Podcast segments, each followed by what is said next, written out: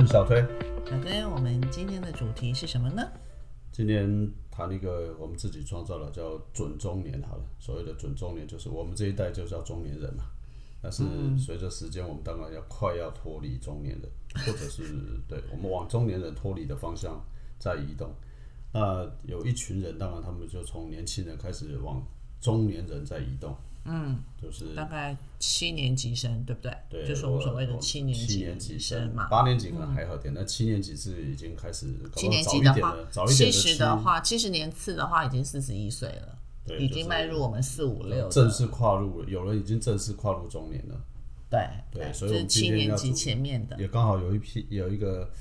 这个新闻呢，针对这个东西来讲话呢，提了一个一些观察。就说他们就是可能七年级生，他们七八年级生对，就是的梦想生活跟我们有没有什么不一样的地方？有没有？呃，那七八年级呢，过去也曾经被称为称为千禧世代嘛。对，看起来好像其实大家对千禧世代的定义可能还是有点点出入。有人说千禧世代其实是 Z 世代，又有人说是什么？好，没关系，都没差。反正呢，这个。定义上呢都有啦，不过非常明确，我们要谈的就是说，即将进入四十大关的这一群人。四十对，差不多就是四十大关。其实如果我们以这边的说法，就是七年级生就是踏入了，因为他们确实跟我们自己现在，我们就是他们的对照组嘛，我们就是五六年级嘛，他们对，我们是五六年级，七八年级，他们叫七八年级。上面的话是还有这三四年级，三四年级上上一代的上一代前辈们。对对对，所以我们刚好来。呃，聊聊看是说他们大概有哪一些呃特色。那当然了，在聊的过程当中，我们也可以呃反映一下我们自己表达我们自己个别的看法，对这个呃这件事情上面的想法是什么。第一个是就是他们在于呃工作职场上面的部分啊，就是与其扛责任当一个高阶主管，那他们更重视的是说做一个做自己开心的职位比较重要。对，所以呢。在当然了，过去二三十年世代的那些人呢，应该讲我们的长辈确实比较，哎，可能不光是因为是环境的关系吧，或者应该是说不要讲说我们的长辈，但我们这一辈其实都还是一样啊。对，但是我们的长辈还有一点比较更那个，因为他们的条件可能比我们更艰困一点吧，然后所以他们对于在呃职场上在工作上面的相对也而言来讲会更。我们这样就是说，更有一种一定会为五斗米折腰啦。他们有一个目，不是不是，他们会很明确的会设定一个目标，我就是要做到什么事情，做到什么目标。当然，因为要达到那个目标，他们也比较能够接受或者呃忍受那种所谓的这种刻苦耐劳。嗯，其实就是我刚刚说的嘛，就是。但是因为我我讲的意思是，他们比较去设定目标，我要干到一个什么职位。然后我人生要干到什么经理啊，什么什么总经理啊，或者说当一个老板啊，或者是说干一个厂长啊，啊，他们大概会比较有这种目标在啊。对，那另呃，但是呢，这在现在刚刚讲这个七八年级生，似乎就比较不是这么样的一个想法。他们大概会比较想是说，这个反正呢，工作重要嘛，很重要，但是做什么工作更重要。让他们开心的工作更重要。对，就是说他们比较不是 不会去想说我是要干一个经理，或者是我可能我干一个什么呃副总。当然他们可能会啦，如果有机会，他们当然不会排斥的。对。可是他们可能会更重要的是，他们要想的是，哎，这个工作是不是我有兴趣的？对他一定要他自己做开心的为前提。对，那我们刚刚讲的嘛，不管我们也好，或者我们在上一代的人来讲话，其实我觉得这跟社会的整个大环境的改变有有关系。因为不管是我们的父职辈，或是我们自己本身，因为当时的整体的环境其实都不是这么的。好，或是说物质不是这么的充沛，对啊，这就是我刚刚讲了，二三年级生的那时候的环境比较不好嘛，更艰苦，他们很辛苦，然后有了我们这一代，然后我们这一代，坦白说了，台湾的在我们这一代来讲，不要说我们每一个人都很厉很好，但是整体的台湾的整体的条件相对都比较好一点，对啊，就是大概也就在民国七十多年那时候，其实台湾的经济就相对是。迈入比较有点，不要讲起飞，嗯，也就是人家会讲是起飞的一种跨跨过的那种阶段嘛。对，就是说，所以再加上说我们自己本身对小孩子的教育，或者我们的父母辈对小孩子的教育，其实都是截然不同的。嗯，对啊，因为以前最早期，可能甚至尤其是早期，如果是农业，就是比较早期的农耕的时候，说不定其实还会要求女生可能就不要念太多书啦，因为那个环境里面也没有太多工作，坦白说，所以就赶快就可能念个国中毕业、初中毕业或高中毕业，就赶快入社会嘛。所以呢，这个第一个前第一个比较特别的一个部分就是。他们不见得说是在追求扛一个责任的，当一个高阶主扛责任的高阶主管，反而比较在乎的是我是不是做了一个比较开心呃这个开心的开心的工工作，这是第一个特色嘛，对，有了第一个，那我们就来看一下它的，其实都都很相关，都有一点关联性了。第二个就是说，它基本上是不想疯狂加班，没有个人的生活，最希望的就是能准时上下班才是王道呢。其实坦白说了，要是我，我也希望有这个工作啊。这不是只有他们七八年级的。不过我们讲的意思应该是说，多数普遍的一些观察，就是像我们常常会被叫去上班啊，或者自己觉得工作没做完就要跑去上班去加班啊。对，在那个在以前在网络不是那么方便的时候，其实一定是人必须要到工作的现场嘛，场域里头你才能做事情，不像现在了哈。那对那所以其实他们他们所列出来的这一条，我相信可能不是只有七年级想要，我我们这种四五年级或是二三年级生，如果当时条件允许的话，应该是每个人都很想。我想对，没错，就是说我们大家都想要。不过当然，他这个说法是说，普遍上如果他能够有选择的话，他们大概就不会选择回去加班，或者是说跟老板跟你讲说明天要加班，他可能会考虑说不行，我明天跟朋友有约，好，或者我要去陪家人啊，他不见得说、啊那我们以前比较不一样，我们以前说啊有加班会牺牲家里的一些生活。对，那我们的上一辈的话，搞不好还会觉得说啊加班好啊，因为又可以有加班就有钱。赚，对对对。那就是我们的这个中年这一代辈的，可能就比较不是说单纯是钱，的时候啊，好，老板有交代嘛，那我们对只好，配合它是一。种你说好听一点是叫责任，或是职位，就是其实就是不不太敢违逆上司们的交代啦，应该这么讲。，但是现在的中年，这是所谓的七八年级，这个来讲，可能啊，就是当老板有交代或公司有需要的时候，他会讲说，他不行哦，明天已经约好了。对对对，应该是说我跟朋友约好啦他个人的社交社生活排的比较前面一点。对对对，对他们可能相对而言，他们就更重视的是这种家庭啊，有呃，不是不能说家庭，好像我们都很重视啊，就是说他比较不会为了说呃要牺牲去加班，对对对他而言，加班不是真正很必要，甚至于说他会觉得说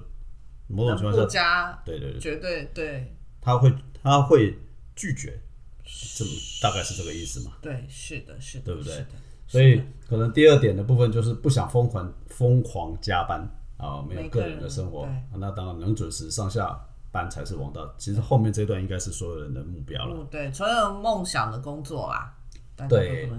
好，那第三个部分来讲的话呢，就是能维持生活的品质，薪水够用就好，不需要求高薪然后累爆的职位。这好像每一个都有点关联哦。不过对这这两个断点，有关联的感这觉。个这个断点有点不太一样，就是说能维持生活品质，薪水够的，诶、说实话，能维持生活品质这个定义就很宽。对，其实够用就好。其实还有一件事情、哎，如果以他如果万一他工作地点在台北，那台北现在的房价又暴涨，那到底怎么够用？哈，就是我不晓得，租房子，呃，不晓得。然后薪水够用即可。嗯，坦白说，有时候我还会发现，说我身边的时候啊，可能相对于年纪比我们小的或者比较轻的，因为，他的生活确实比较不知道应该称为随心所欲。对对，就是对就你说到 月光族也好，或者是说到，或者是说他，对了，不能说他们搞不好真的有赚不少钱，我也不知道，因为我们没有问过人家的薪水嘛。不过他们可能很舍得花钱这件事情，看倒起来是真的。感觉是真的，对。最少从什么 FB 啦、IG 啊，一大堆这种 PO 的这种，其实应该是说，可以去调查，从年轻人他们持手持有的手机，你就大概可以看得出来了。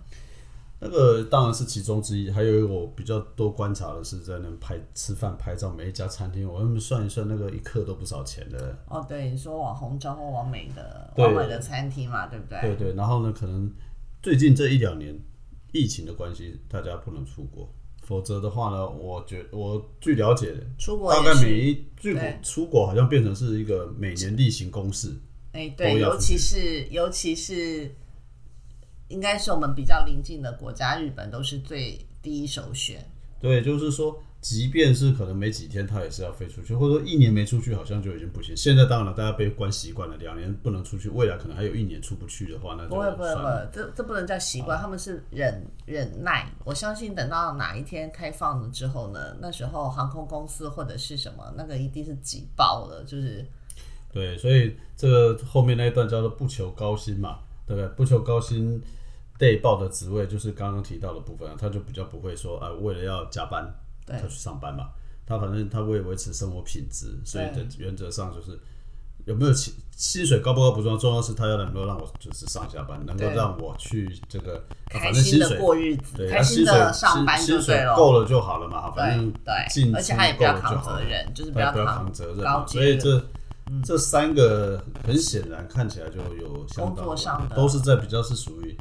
职场上的对，跟我们想法绝对不一样嘛。能加班，哎，觉得那叫做有钱可以赚，对不对？对然后，然后老板叫你去加班，你一定也不敢违逆呀、因为你怕违逆了之后，之后没有什么好日子，或是升迁，因为我们想升迁嘛，所以就升迁不会有你嘛。对。那这样反过来说啊，不应该讲不是反过来说，是事实上来讲的话呢，现在如果你是刚好我们跟这个年纪在中年时代干主管的，你就可以理解，你现在所带的部署里面有七八年级的，你叫他加班，他可能不太理你。好，那如果说你说，哎、你要不要换个职位啊？这个钱多一点，嗯他也不一定，那除非是跟他的兴趣有关，他才会点头，没错，对不对？没错，不然的话，我想这个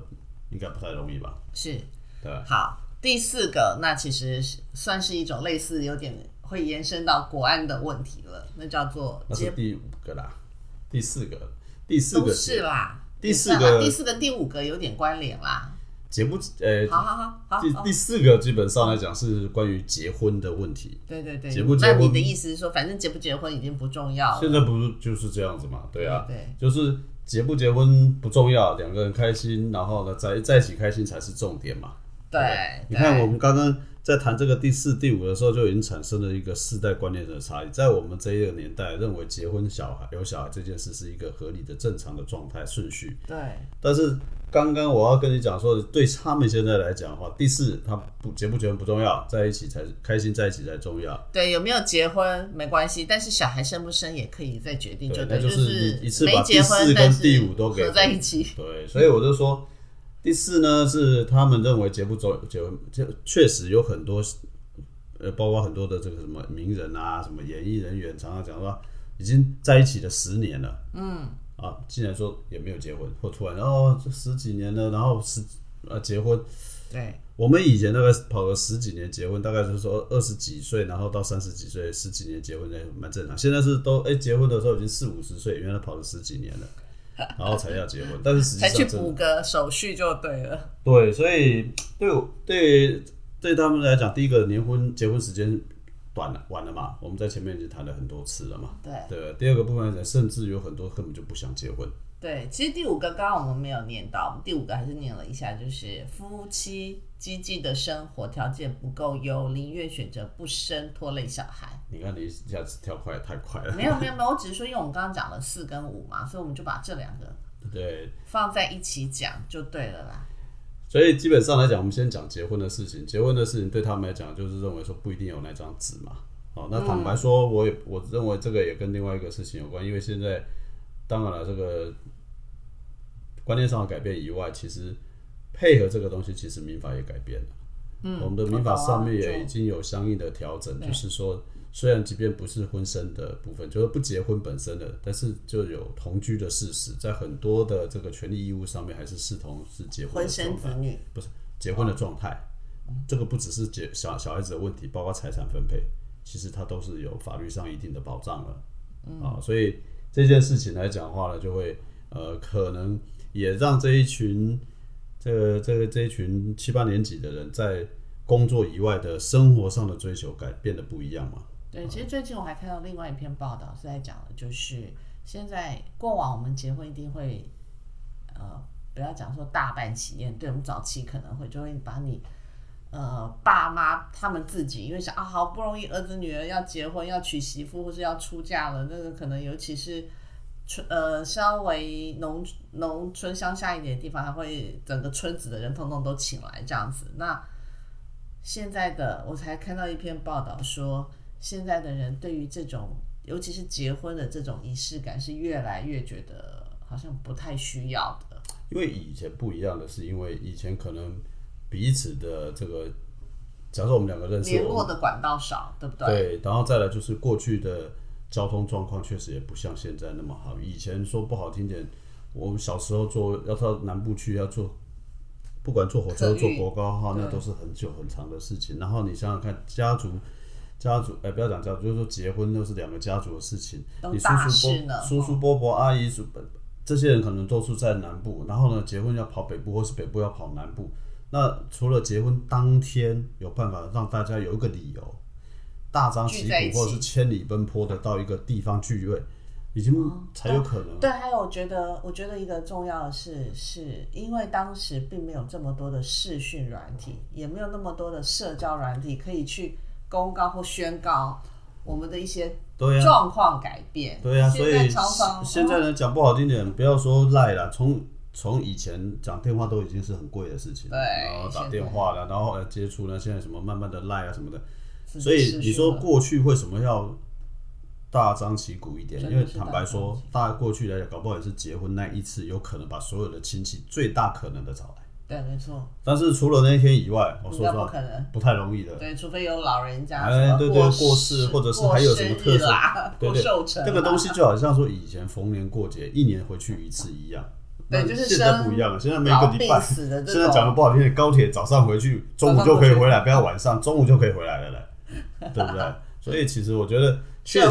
社会真的是在改变，所以呃，结婚这件事情就变成比较没有那么。呃，我觉得就像刚才仪式感可能变少了啦，对真的变少了。那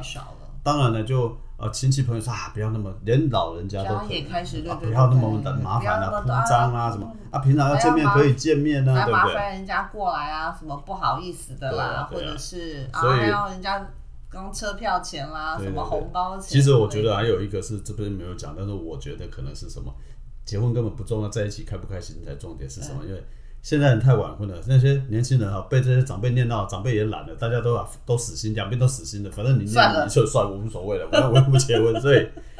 所以我觉得这个可能是另外一个可能了哈，因为结婚这个观念就改变了嘛。啊，另外一个才会谈到说，因为结婚的这件事情，他有没有要生小孩？生小孩啊，那过去我们认为结婚后生小孩很正常，很正常，甚至于说甚甚至于说以前说。还没结婚有生小孩，其实，在某一个年代来讲，仍然都是一个跟社会风气有很大的违背的，会被有点好像会被连自己当事人都会觉得很大的压力啊，或者是觉得好像有点被人家看不起啊，你怎么有点怎么讲私生子之类，反正是怎么就顺序不对就是不对，对对对，所以呃。现在不能讲私生子，以现在叫非婚生子女。对，现在这样，可是以前对对以前的用语嘛。对，没错。所以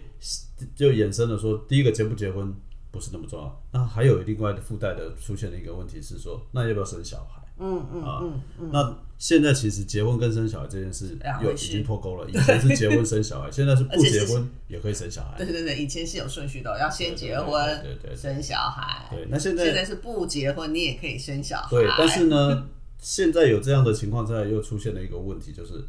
他们会觉他们不婚不是不是，他们觉得是说，我要生小孩还要看我够不够钱，我要不要我有没有钱愿意养不养？对，就是说我干嘛我自己的钱，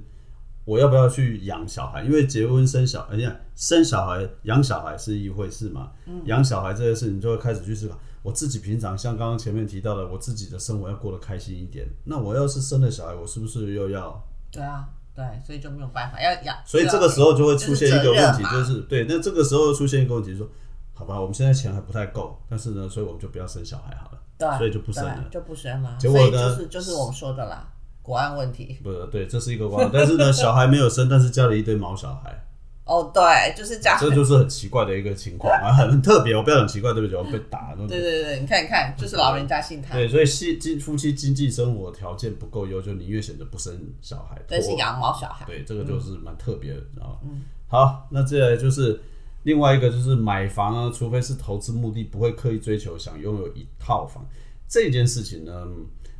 不确定啊。坦白说，他这个标下的我就不确定了啊。当然有可能是一个另外一个原因，是房子现在真的是蛮贵的。对，尤其应该是这样讲，尤其是以台北市来讲，那大概要他们说算过，大概要五十年的不吃不喝才能买得起嘛。所以刚刚我们前面已经讲了，七八年级生他已经是要先为自己高兴快乐的过日子，所以然后所以他们背房贷，那对，那？那就一个月薪水进来就有一大笔要出去是当房贷，所以他们可能就比较不会愿意啦。对啊，对我觉得这个可能也有可能，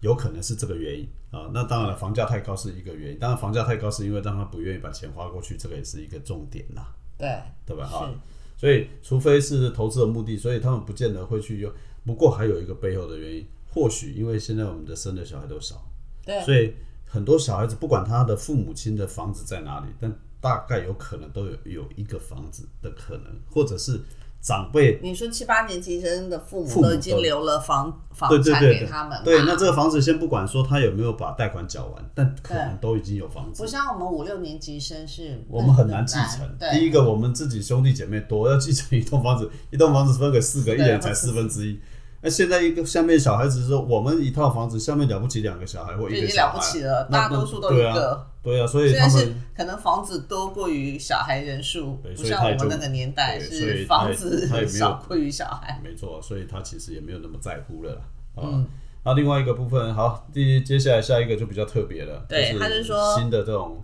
敢于尝试新型的投资项目，开心拥抱虚拟货币与 NFT。哎，这个我觉得这个倒是蛮特别的。那我也觉得可能，为什么？因为这个，因为他们本来这个世代的出生就是一个网络时代，对，七他年级已们经是七。八年级，他们几乎是跟着是手机在成长的，也就是太小的不会啦，但是他们懂事以后就是有手机了。对啊，从对啊，以现在网络啦，应该讲他们是他们开始懂事就有网络了，对所以他们对于这种新的东西，他们接触的一下子在短时间或者是一直长期以来接触的资讯量比我们大很多大。快很多。对，像你说讲直接点，虚拟货币，我想可能搞不好，我我是都知，我大概都，我其实基本上清楚，但是我同一辈的人可能不知道什么叫虚拟货币。第一个只要问虚拟货货币，只有最有名的，叫比特币而已。嗯，那他也会觉得啊，啊，还有以太币。对对对，就是我们可能之前还。有最那个红的，还有就是有鱿鱼游戏里头的什么，还有鱿鱼币嘞。啊，那个是电影后来做出来，那实际上好了，就像你讲的，大概就知道是这个嘛。可是实际上，虚拟货币当然不止做这些事啊。嗯。可是大多数人不知道，有有一点年纪的可能就不知道了。对，不知道它是要干嘛的。对对，但实际上虚拟货币不能嗯不只是用来交易而已，它还有很多的用途。那 NFT 那就更不知道了。对，是 NFT 叫做非同质化代币，非同质化虚拟代币。嗯代币。好，那这个跟虚拟代币差别在哪里？虚拟代币的部分就是那个像比特币啊，比特币就是说这这个比特币这件事情呢，我拿到了，它跟钱比较像，说我拿到的话，我可以交给你，那你就拥有了一个。但是我交给你的时候来讲，我就这个这个币的本身的持有者变成你，嗯，那就不会知道说是我曾经拥有。嗯，可是 NFT 来讲的话是说，好，我有了这个币，然后呢，假设这还是一个币好了，但是我交给你了之后来讲，你再交出去，不管交出去几个，所有人都知道这一个就是我的，最初就是我的，那是我交给你的，你交给他的。嗯，啊，那为什么会 NFT 现在会红，以后可能也会红？因为那个最大的一个呃特点就是说，我们以前买一幅画好了，对，那一幅画来讲话了，卖出去卖出去以后，最终第一个谁做出来的你不知道啊，第一个谁拥有的你也不知道。可是 NFT 就有这个特性，就是说这一幅画是我画好的，那我卖给你了，然后呢你再卖给卖给别人都没有关系。可是这一幅画永远就会任何一个人接手都知道这幅画是我的，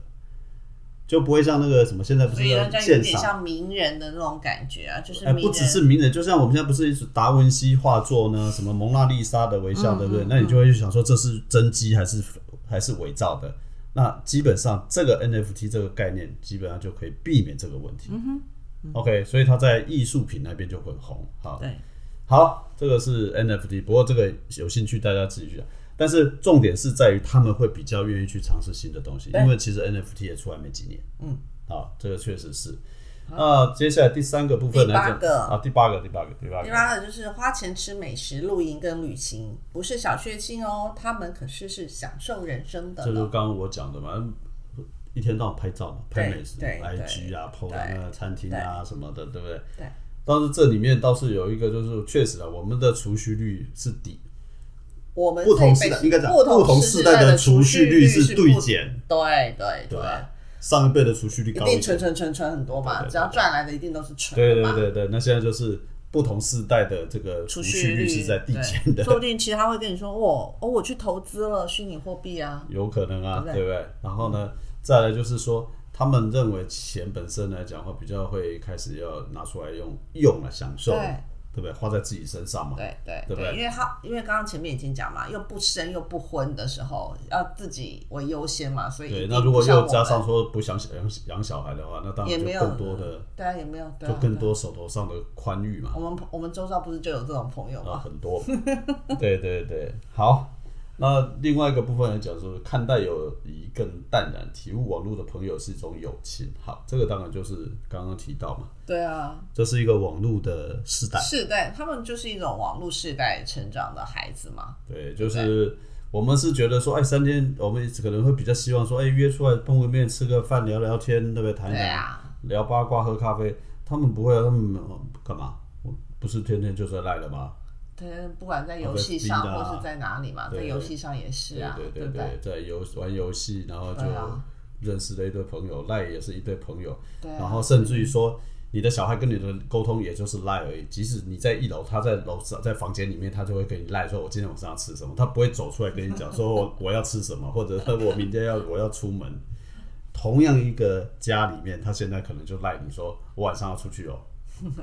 对他不会走下来跟你讲说：“我晚上要出门。”对不对？对，这个其实蛮特别的，就是因为他们这个环境跟我们不一样啊。嗯，小成长过程，成长过程啦，哦对对啊，所以不能怪他们，他们认为是叫理所当然啊。对他们习惯用这种方法。那如果你要碰面，也许不过这个里面听说，呃，也应该是有人就讲了另外一件事情，是说这些人他们在面对面对面的沟通的时候，其实反而会变得比较不自在没错，啊。那当然这个可能就是另外一个问题了。其实还有一种就是在文笔方面，有没有？嗯就是因为因为现在通讯软体的这种发达，所以他们就很简单的，没有给你写个。我不晓得你们家小朋友有没有这样，我们家小朋友，我们写两点就是直接写中，就是数数字跟国字的两点。嗯他们现在写两点是给我量，然后给我一个逗，这个标准呃标呃就是注意标点符符号的的标点符号里头的那个点点。dot 啦，哎，啊，对，所以我的意思是说，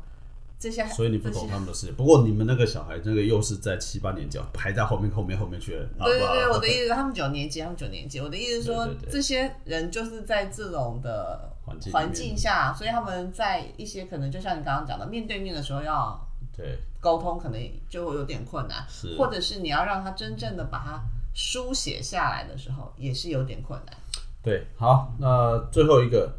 基本上来讲话呢，就是除了职工作还有生活之外，那另外一个就是对未来啦，对对成功两个字，就是说比起在公司奋斗，更希望自己成为网红自媒体网，自媒体，因为当然一样，回过头来就是现在有这个机会，有这个工具，对让他们有这样的一个选择。对，以前我们那时候还没有啊啊，当然了哪有？要弄个媒体，哇塞，要几千万、几亿呢。啊，因为以前没有网络嘛，对啊，但是反过来，即便有这个工具，那他们要越呃比较希望做这种事情，其实也代表一件事。虽然我们刚刚讲的是说他们跟人跟人直接面对面可能不是那么自在，但是透过你看这很特别哦，一个就是没有看到你，他可能很容易聊天。然后另外一个就是透过一个荧幕，即便是一个荧幕啊，他也会觉得比较自在，而不是面对面。嗯，好好，所以这个其实就是跟我们正好颠倒，我们对对荧幕或是对镜头可能就会比较缩。起来了，还是就是这种那另外一个就是说，呃，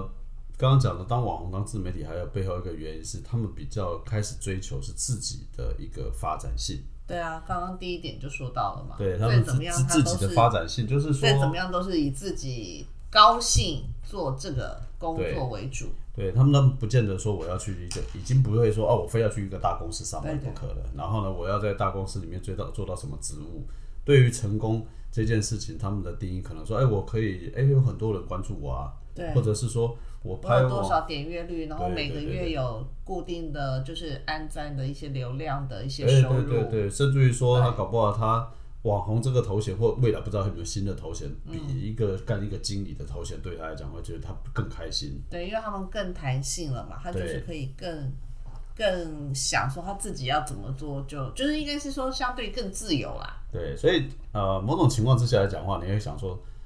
诶、我们常讲宁为鸡首不为牛后那样，就是说我至少觉得我自己可以做我想做的事情，我给我自己当投入哈，当头家啦。对啦，就是啊我可以自己掌握我自己一切的工作生活形态嘛。总结上面其实就是这样子嘛。对，没错。所以呢，非常特别的一件事情就是说，我们把这些整个这样子跟大家分享一下。其实我们在讲的过程当中，某种情况下也就一直不断的自我对照啊，他们跟我们，我们跟他们。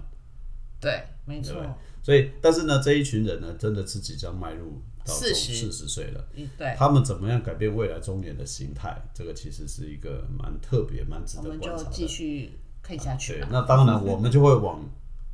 这个另外一个世代我移动。那所以为另外那个世代的样貌也会受我们的影响嘛。对啊，对啊，对啊，就像